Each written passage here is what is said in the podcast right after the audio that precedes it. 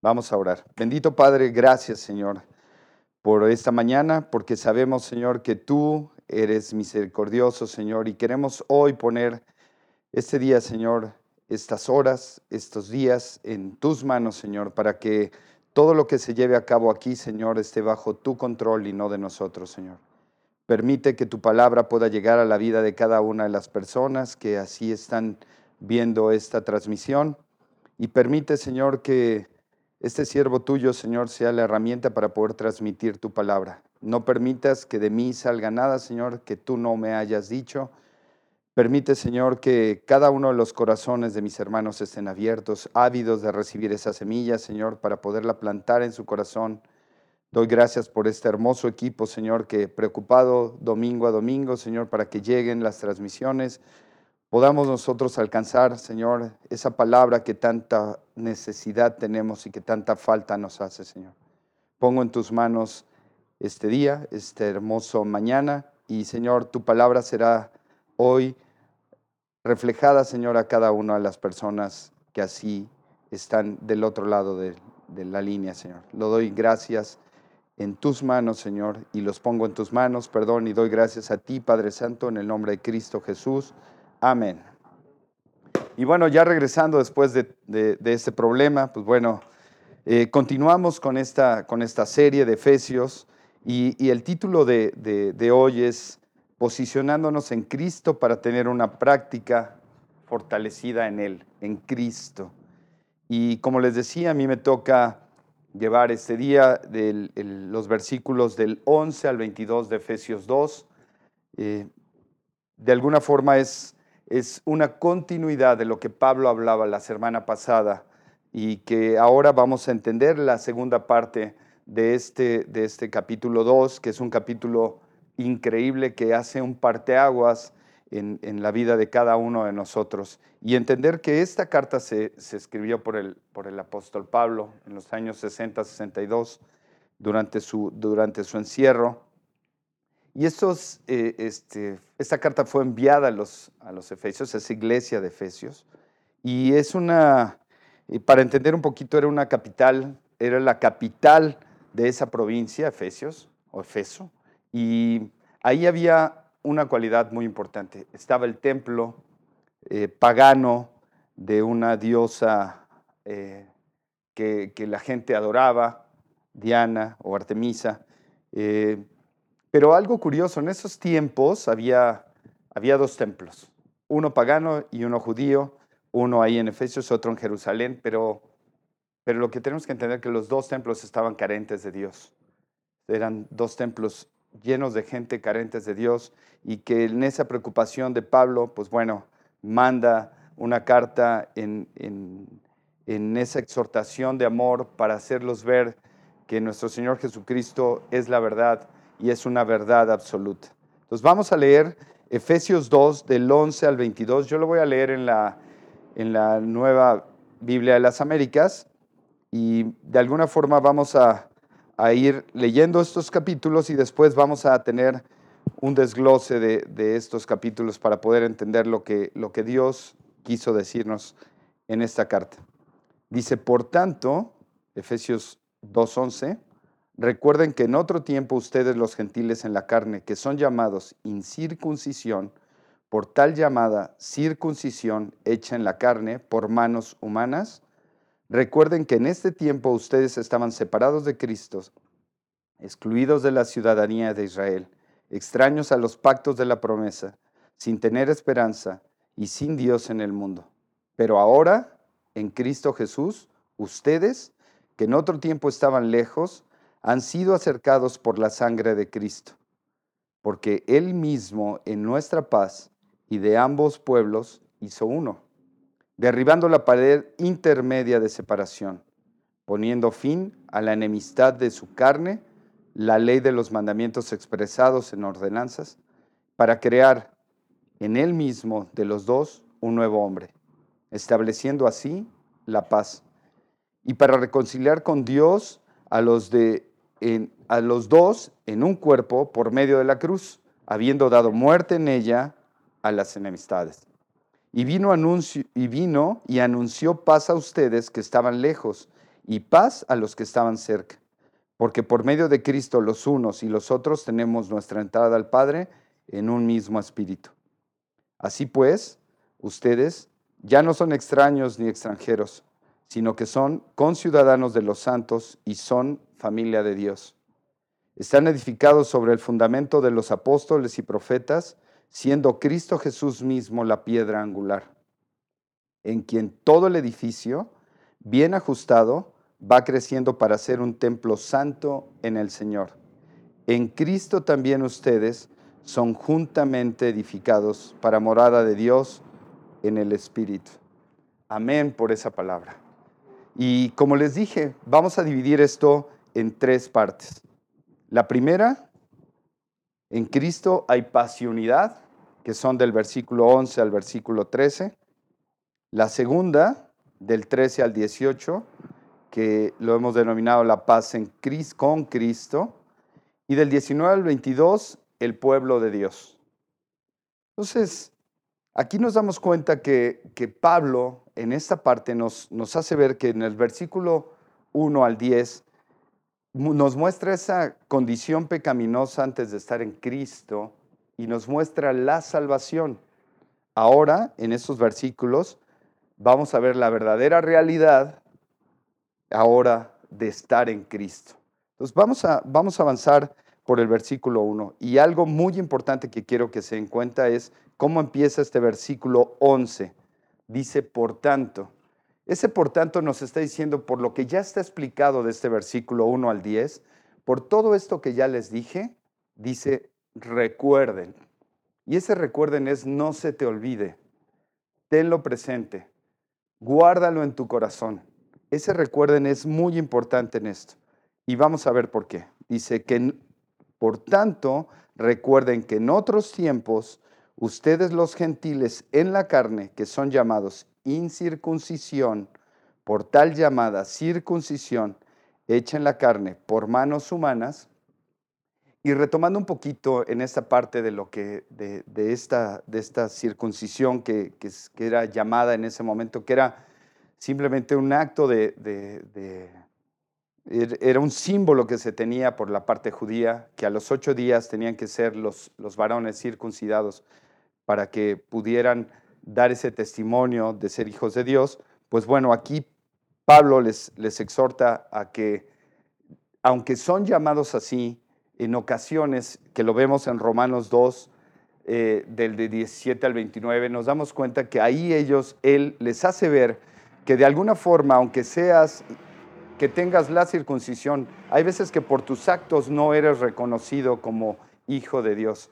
Entonces, pasando al versículo 12, dice nuevamente, recuerden, no se les olvide, les vuelvo a decir en una segunda vez, no se les olvide, a ustedes, a los que son llamados, dice que en este tiempo ustedes estaban separados de Cristo excluidos de la ciudadanía de Israel. Y todos sabemos lo que es tener una ciudadanía, el estar y ser pertenecientes de algo, ser y no ser llamado extranjero. Al ser ciudadano ya no eres un extranjero. Dice, extraños a los pactos de la promesa, sin tener esperanza y sin Dios en el mundo. Esta era la condición del no judío, ¿no? Y de los gentiles a los cuales Pablo se estaba refiriendo a ellos. ¿Y qué les dice? Ahora en Cristo, ahora ya estás en Cristo. Recuerden, hay un antes y ahora hay un después de Cristo. Y eso es lo que Él les quiere decir. Que sean conscientes de tener a Cristo en su corazón y que ya no son partícipes de esa ley, sino que ahora están en Cristo Jesús y que tienen que llevar esa obra que fue hecha en ellos. Pero aquí vemos cinco cosas destacadas en estos versículos. Y la número uno es que ellos no tenían una relación con Cristo, que es lo mismo de no tener a Cristo en su corazón. Estaban separados de Él y no tenían nada que ver con Él. Eso era lo, dramático en ese tiempo, lo que estaba pasando en la iglesia. Y ellos estaban ajenos a la promesa de Dios. No lo estaban llevando a cabo y no se estaban dando cuenta de esa muerte de Jesús en la cruz. Esa es la primera parte. La segunda parte es que estaban excluidos de la ciudadanía de esa ciudadanía que Dios en su promesa le había dado a Israel. y sin estar totalmente separados de esa promesa que Dios había hecho para ellos. En ese mismo, el tercer punto, están ajenos a las promesas. Y esa promesa de Abraham, ¿no? que vemos en Génesis 12, que fue ratificada a los descendientes de David en, en 2 de Samuel 7, y así como el nuevo pacto que, encontramos en Jeremías. Y aquí sí quiero que vayamos a él, que vayamos a Jeremías 31, del 31 al 34. Jeremías 31, del 31 al 34. Y dice así, Jeremías 31, 31. Dice, vienes días, declara el Señor, en que haré con la casa de Israel y con la casa de Judá un nuevo pacto, no como el pacto que hice con sus padres el día que los tomé de la mano para sacarlos de la tierra de Egipto, mi pacto que ellos rompieron, aunque fui un esposo para ellos, declara. Y todos conocemos eso, todos conocemos esa salida del pueblo y que Dios los quería llevar a la tierra prometida y todo lo que sucedió en, esos, en esa travesía que tuvo el pueblo de Israel. Dice, porque este es el pacto que haré con la casa de Israel después de, de aquellos días. Declara el Señor, nuevamente Dios, declarando un nuevo pacto para ellos. ¿Y qué dice aquí? Pondré mi ley dentro de ellos y sobre sus corazones la escribiré. Entonces yo seré su Dios y ellos serán mi pueblo. Ahí nos muestra esa ruptura que tiene para que no haya una diferencia entre Dios y el pueblo y sean un mismo pueblo. No tendrán que enseñar más cada uno a su prójimo y cada cual a su hermano diciéndole, conoce al Señor, porque todos me conocerán, desde el más pequeño de ellos hasta el más grande, declara el Señor. Pues pondré su maldad pues perdonaré, perdón, su maldad y no recordaré más sus pecados. ¿Qué les dice eso? Perdonaré su maldad y no recordaré más sus pecados.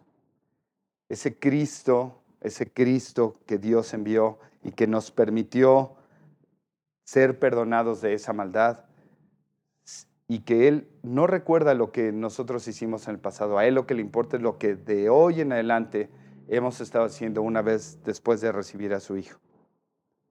Es, ese pacto es un pacto que hasta el día de hoy lo vemos reflejado en un Cristo vivo, en un Cristo que hoy en día lleva la vida de cada uno de los que nosotros le hemos dado entrada en nuestro corazón. Sin embargo, en ese tiempo, el cuarto punto es que es, en ese tiempo al, pueblo de Efesos o a la gente, a, la, iglesia de Efesos, lo tenía sin esperanza, porque ellos estaban sin Dios, como tantas personas que hoy en día encontramos en la calle, o cuántas religiones se encuentran sin Dios, pero esto lo único que hace es que no albergar y no residir ninguna esperanza en nada, a diferencia de nosotros que tenemos a Cristo y albergamos una esperanza en Él y en nuestro corazón vive y late por Él y por el amor que Él ha derramado ante nosotros. Y el quinto punto es que, que estaban libres, que no tenían a un Dios. Ellos así se sentían, un Dios, es un, sin Dios en el mundo, lo podríamos decir así. Así es como se encontraba ese momento. Sin embargo, ellos adoraban a muchos dioses que no eran eh, eh, dioses eh, que, que, por culturas iban adquiriendo y que de alguna forma empezaron a hacer a un lado a Dios y que dejaron a Dios atrás y que por eso Dios genera este nuevo pacto con su, con su pueblo. Y lo podemos ver esto en Hechos, vamos a Hechos, Hechos 17, 23, Hechos 17, 23. Dice, porque mientras pasaba y observaba los objetos de su adoración, Hallé también un altar con esta inscripción, al Dios desconocido. Pues lo que ustedes adoran sin conocer, ese, eso les anuncio yo. Y eso eran palabras de Pablo que, en, esa visita en Atenas veía en los, en los altares. Pero Pablo siempre fue anunciando un Cristo vivo, un Cristo de salvación, un Cristo que da esa reconciliación y esa misericordia a la vida de las personas.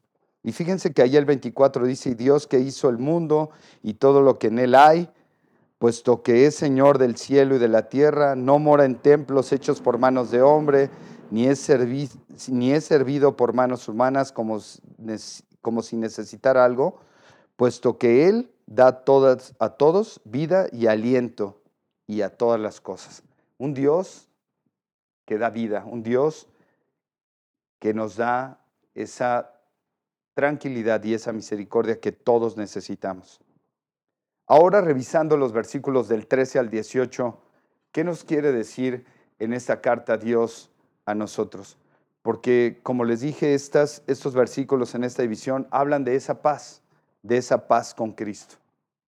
Y esa paz que nos tiene que dar a nosotros esa tranquilidad. Y vamos a leer el versículo 13. Dice, pero ahora en Cristo Jesús, ustedes que en otro tiempo estaban lejos, han sido acercados por la sangre de Cristo. Si estás ahí en Efesios, simplemente regrésate al versículo 1 y ve Efesios 1.5. Y te va a quedar más claro este pasaje. Fíjate qué dice Efesios 1.5. Dice, nos predestinó. Híjole, qué compromiso tenemos. Nos predestinó para adopción como hijos para sí mediante de Jesucristo, conforme a la buena intención de su voluntad. ¿Ya te habías dado cuenta que Dios te había predestinado para ser hijo de Él? Tenemos un gran regalo y un gran Padre que se fijó en nosotros desde hace mucho tiempo para podernos llevar a Él y ser hijos de Él. Es una, una evidencia tremenda que encontramos en este versículo, que él nos escogió desde antes. Fuimos escogidos y es lo que Pablo quería decirle al, pueblo. Y el 14 dice, porque Él mismo es nuestra paz y de ambos pueblos hizo uno, derribando la pared intermedia de separación. Y aquí quiero hacer un alto. Aquí me quiero detener un poco. Porque para entender este, esta parte en la que Pablo dice que Él derribó la pared intermedia de separación. Recordemos que había un templo en el cual estaba el tabernáculo y después estaban los sacerdotes. En ese, en ese, en ese lugar santo ellos entraban una vez por año, si recordamos, y después de eso venían los hombres, las mujeres y los niños, y había una barrera de separación entre esto. Y había una separación de todas las personas que no podían entrar a ese templo a adorar a Dios y que estaban segregadas de ese templo y que incluso en ese templo eh, se encontraban inscripciones que no podían traspasar ahí, si no podrían haber sido muertos y si no los podían matar. Entonces Dios, en, en esa misericordia, al enviar a Cristo, nos dice que Él derribó, derribando la pared intermedia de la separación que había entre el hombre y Dios. Eso fue lo que vino a hacer Cristo. Sin embargo, hoy en día y prácticamente, ¿cuántas barreras de separación has creado tú para Dios, para tu esposa, para tus hijos, para tu madre, para tu padre.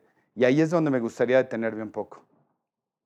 Porque nosotros cada que creamos una enemistad con nuestra esposa, con nuestros hijos, con nuestra madre, vamos creando esa barrera y vamos poniéndole ladrillos a esa pared y vamos haciendo esa separación, que no es justo que si alguien vino y rompió esa separación y derribó esas barreras para que nosotros pudiéramos tener una correlación con Dios, nosotros hoy nos demos el gusto de poder levantar esas barreras y no poder tener esa convivencia y ese acercamiento con las personas que más amamos y que Dios puso en nuestras vidas. Yo te exhorto a que de alguna manera si eh, existe algún problema de una, de una barrera que has puesto con tu esposa, de alguna barrera que has puesto con tu madre, con tu hermano, con tus hijos, que voltees a verla y que te des cuenta y que voltees a ver lo que Cristo vino a hacer por ti y por la humanidad, derribando esa barrera, y que no es justo que lo que Él vino a hacer en la cruz, tú lo hagas aquí en la tierra y que tú lo lleves y vayas cada día agregando un ladrillo más por no tener esa comunicación con esa persona y esa intimidad y ese acercamiento para poder derribar esa barrera. Por eso existen tanta segregación entre razas, entre personas, pero importante entre las familias.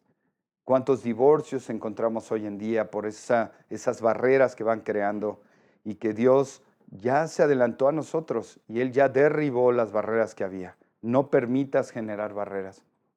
Y, y siempre lo hemos dicho, siempre la semana pasada Pablo nos dejaba una tarea en la cual era llevar las, las, las cinco cosas de justicia, cinco obras de justicia. Yo te tengo un reto, igual, diferente, en esta parte, deteniéndonos en este, en este versículo que habla de derribar paredes intermedias. Si tú tienes una enemistad con alguien, con tu esposa, y está ahí, yo sé que está ahí sentada a tu lado, tu hijo, tu hermano, tu madre, díselo. Enséñate a bajar las manos, pedir perdón, decir cuánto lo amas decir cuánto necesitas, cuánto lo necesitas, cuánto la necesitas, para evitar esa barrera. No, no podemos ser arquitectos nosotros de barreras que nos impidan ese relacionamiento. Tenemos que romperlas y tenemos que vivir en armonía. Si no, entonces el tener a un Cristo crucificado, resucitado, va a ser inútil en tu vida y no va a hablar de lo que Dios quiere para tu vida. Entonces yo te invito a que, así como llevamos las redes sociales, que tomes tu teléfono, que si tienes a tu esposa a un lado, que si tienes un hijo fuera, si tienes un familiar en el cual tengas un problema, un hermano, que le mandes un mensaje y que le digas cuánto lo amas, cuánto necesitas esa relación con él, que quieres romper esa barrera que existe entre tú y él, entre él y ella, y que podamos restaurar esa relación para poder estar en paz con Él y estar en paz primeramente con Dios. Eso es lo más importante, generar esa paz que Dios nos da. Y, eso habla del carácter que se ha venido enseñando en esta iglesia. Esto habla del valor que nos da Dios, de la herramienta y de la misericordia que Él derrama en nosotros. Pero voltea y díselo a los ojos a tu esposa, voltea y díselo a, los, a los ojos de tus hijos. Toma el teléfono y háblale a tu madre. Toma el teléfono y háblale a tu padre, a tu hijo, y dile te amo. Si en algún momento te he ofendido o si en algún momento mi actitud, mis palabras, mis cosas, te pido perdón. Eso habla del carácter y esto habla de lo que Dios ha hecho con anterioridad, derribando las paredes intermedias de la separación. Y fíjense lo que continúa en el versículo 15. Dice, poniendo fin, poniendo fin, terminar, no dejar que esto suceda, no dejar que las cosas avancen. Por eso te digo, si hay algún problema con tu esposa, con tus hijos, ponle fin. Aquí dice, ponerle fin a la enemistad en su carne, la ley de los mandamientos expresados en ordenanza, para crear en él en él mismo, fíjense, ¿eh? en él mismo, de los dos, un nuevo hombre. Y eso es lo que todos, todos necesitamos hacer. Crear un nuevo hombre, una nueva mujer. Y ven la parte final que dice, estableciendo así la paz. Qué palabra, ¿verdad? La paz. La paz es una una palabra que Pablo menciona 48 veces en sus cartas y simplemente en Efesios 8 veces. Y esto habla en, hebreos de la palabra eirene, en el original griego. Y esto habla y engloba algo tan importante. Los que llevan nota, chequen estas, estas palabras. La palabra paz, en lo que Pablo habla a los efesios, habla de bienestar físico y espiritual, seguridad, prosperidad, relación con Dios, justicia, justificación y salvación. Definitivamente lo que debería decir de ser la vida con Dios y en Dios. Eso es lo que quiere Pablo expresar con esa paz que nos dice que así tenemos que estar establecidos al derribar esas paredes. Vas a ver que cuando tú tomes ese teléfono, mandes ese mensaje, arregles eso, la paz que vas a sentir en Cristo y esa paz que te va a volver a dar esos nuevos ánimos para seguir adelante. Y la pregunta número uno es esa. ¿Tienes paz? ¿Tienes paz en este momento? ¿O necesitas derribar una pared intermedia? No lo dejes para mañana. Pon fin a esto para no continuar en esto. Ya que no hay barrera que no se pueda derribar teniendo a Cristo en nuestro corazón. Porque Él, Cristo, ya quitó toda enemistad, toda enemistad entre judíos y gentiles, y entre Dios y el hombre. Tenemos que entender que hoy lo más importante es establecer una relación conjunta con Dios, llevando paz a cada una de las personas que tenemos cerca. Y esto va a hablar bien de nosotros. Nuestro pastor se ha encargado de hablarnos siempre de carácter y de ese carácter de Dios que tenemos que reflejar ante esto. Y esto habla de eso, habla de esa humildad que tenemos que tener, de reconocer los pecados y poder llevar esto a un muy buen puerto y esa paz que cada uno de nosotros necesitamos. Verdaderamente quien tiene a Cristo en su corazón y lleva esto, experimenta esa paz. Pero te pregunto, si tú no tienes paz, hazlo, haz, derriba esas paredes y derriba esto y ponle fin a esa enemistad. Y, yo tomo la iniciativa de decirle a, la familia en Cristo, a la IBJ, a mi familia, a mis hijas, a mi esposa, que si en algo he fallado, a las personas que están aquí en este salón, les pido perdón porque eh, todos estamos trabajando en esta vida, creciendo en Cristo y si en algo he fallado, pido perdón y, así me humillo a Él para poder continuar con una vida de paz. Continuando con los versículos, vemos que en el versículo 16 dice, y para reconciliar con Dios a los dos en un cuerpo por medio de la cruz, habiendo dado muerte en ella la enemistad. ¿Se dan cuenta? Qué hermosas palabras nos deja Pablo aquí dejar atrás, habiendo dado muerte a esa enemistad, para poder reconciliarnos en un solo cuerpo con Dios. Porque el versículo 17 dijo, y vino y anunció paz. ¿Y anunció paz a quién? Dice, a ustedes que estaban lejos. Tú y yo nos encontrábamos lejos. Tú y yo estábamos perdidos y, tenemos un Dios de salvación. Lo veíamos en los versículos anteriores en la semana pasada pero estábamos lejos y pasa a los que estaban cerca. Dice el 18, porque por medio de Cristo, los unos y los otros, tenemos nuestra entrada al Padre en un mismo espíritu. Hoy es un día para, para tomar acciones y es un día para poder tomar determinación de derribar esas, esas barreras y esas paredes intermedias, porque tenemos un Cristo con una verdad absoluta. Tenemos un Cristo que nos ama. Y ahora, este versículo 19 que habla en la tercera parte del pueblo de Dios, nos deja una enseñanza muy, muy, muy grande a nosotros. Y dice, versículo 19, así pues ustedes ya no son extraños ni extranjeros, sino que son conciudadanos de los santos y son de la familia de Dios. En, en estos versículos nos damos cuenta de lo que vamos a llegar a ser, ¿no? Somos conciudadanos de la familia de Dios.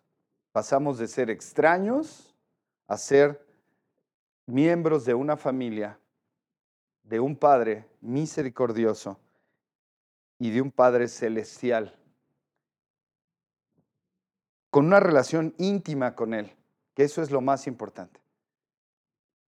Yo creo que todo hijo busca tener esa relación con su padre, una relación íntima, de confianza, y que vemos que en, esta parte de los versículos eso no se había dado en el Antiguo Testamento, ya que todos eran siervos, como Moisés, ¿no? Y, David Sin embargo, nosotros somos hijos a través de Cristo, a través de lo que Cristo vino a hacer por cada uno de nosotros. Y Él, en su sangre, trajo una reconciliación entre el Padre y nosotros. Y algo importante, somos conciudadanos. Ya somos miembros, ya tenemos ese pasaporte, ¿no? Que, no somos ni de Jerusalén, ni de Israel, ni de Querétaro, ni de México, ni de algún lugar, sino somos ciudadanos del cielo. Y es una ciudadanía que nos tiene que dar un orgullo y nos tiene que dar una gran motivación para seguir adelante mostrando a Cristo nuestras vidas.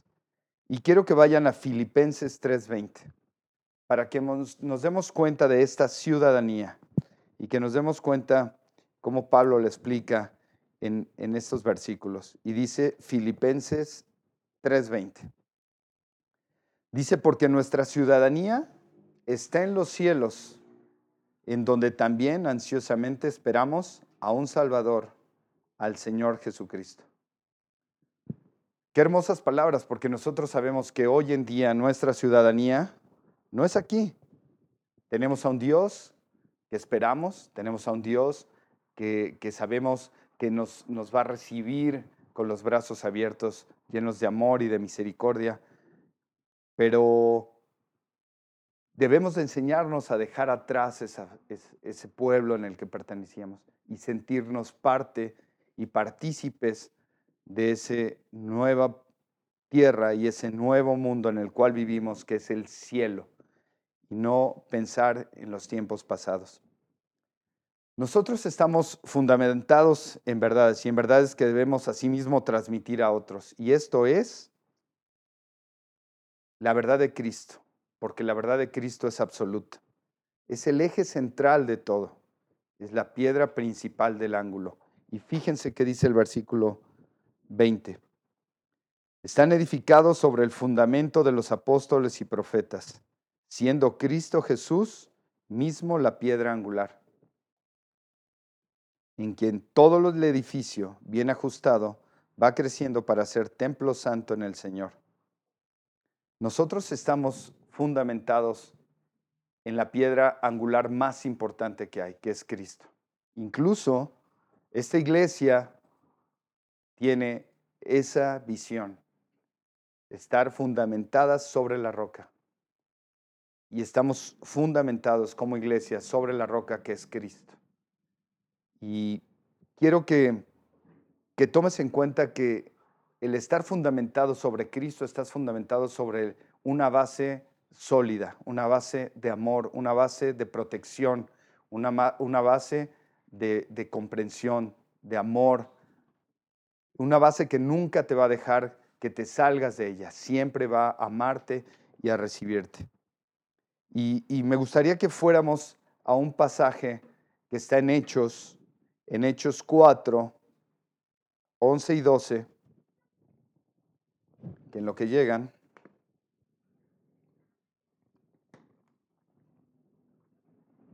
Hechos 4, 11 y 12. Y dice el versículo 11, este Jesús es la piedra desechada por ustedes los constructores, pero que, que, pero que ha venido a ser la piedra angular. En ningún otro, en ningún otro hay salvación. Subraya eso, en ningún otro hay salvación, porque no hay otro nombre bajo el cielo dado a los hombres en el cual podemos ser salvos. Entonces, nosotros estamos fundamentados en eso. Estamos fundamentados en una verdad absoluta, que es Cristo, su palabra de Dios, un Cristo que vino a ser redentor, un Cristo que, que nos ha tomado en sus brazos, que ha transformado nuestras vidas y que tiene un lugar especial en el, en el cielo para cada uno de nosotros. Simplemente para poner en contexto lo que es una piedra angular, todas las piedras en esas construcciones, en esos edificios grandes que se hacían en la antigüedad, eran piedras que marcaban el ángulo para que tuviera un nivel la construcción y esas piedras podrían llegar a pesar hasta 500, 600 toneladas. Era la piedra de soporte del edificio.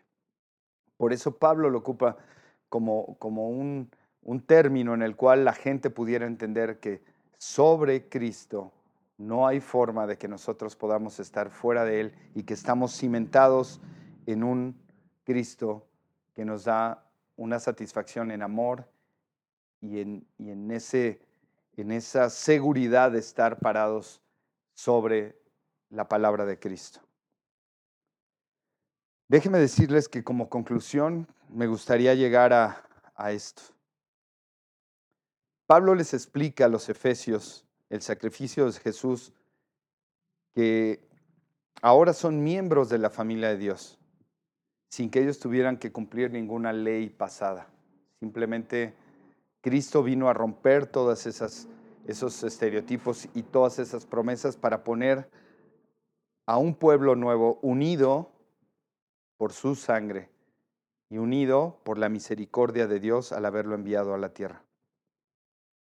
El edificio, como dice este, este versículo, bien ajustado, está construido con cada uno de nosotros. Somos un pequeño ladrillo en ese edificio, en el templo de Dios, donde nosotros somos en persona un templo que conserva el Espíritu Santo y que unido a ese edificio formamos esa iglesia de Dios.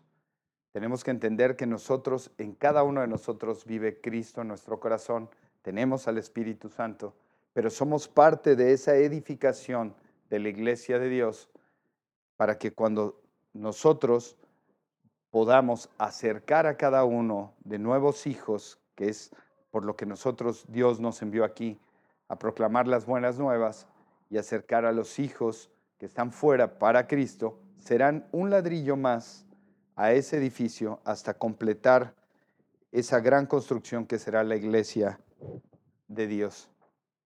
Por eso Dios ya no reside en físico. De hecho, el templo de Jerusalén fue, fue destruido en los años 70 después de Cristo, porque ahora Cristo reside en cada uno de los creyentes, en cada uno de nosotros.